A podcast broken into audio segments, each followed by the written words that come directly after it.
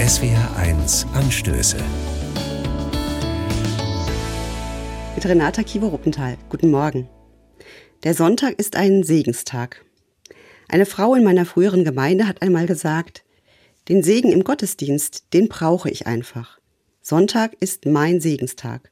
Sonst ist die ganze Woche nix. Der Herr segne dich und behüte dich. So lautet der Segen, mit dem evangelische Gottesdienste enden. Dieser Segen ist nicht einfach noch ein Wort zu den vielen, die schon gesprochen wurden, sondern eine Tat. Er befähigt dazu, mit Mitgefühl und Solidarität miteinander umzugehen. Segensreich halt. Einer, der daran erinnert hat, ist Dietrich Bonhoeffer.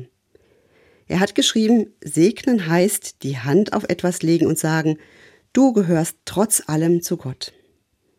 Trotz allem, das war für Bonhoeffer wichtig, denn er musste in seinem Leben so vielem trotzen, was sein Leben angegriffen hat. Er ist verfolgt und von den Nazis hingerichtet worden.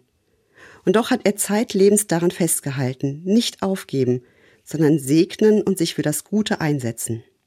Für ihn stand fest, wir haben Gottes Segen empfangen im Glück und im Leiden.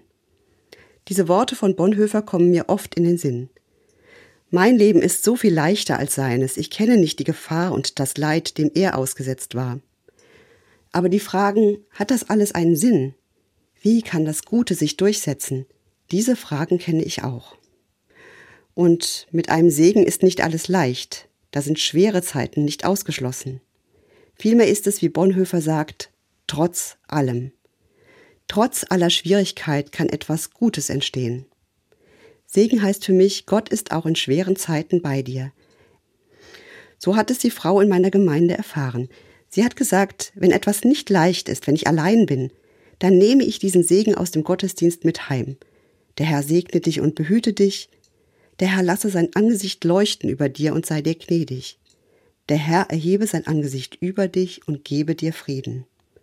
Das lässt meine ganze Woche in einem anderen Licht erscheinen. Ich glaube, sie hat da etwas Wunderbares für sich entdeckt, die Leuchtkraft des Segens. Sonntag ist Segenstag. Gottes leuchtenden Segen, den wünsche ich Ihnen heute Morgen. Renata Kiewer-Ruppenthal, Mainz, Evangelische Kirche.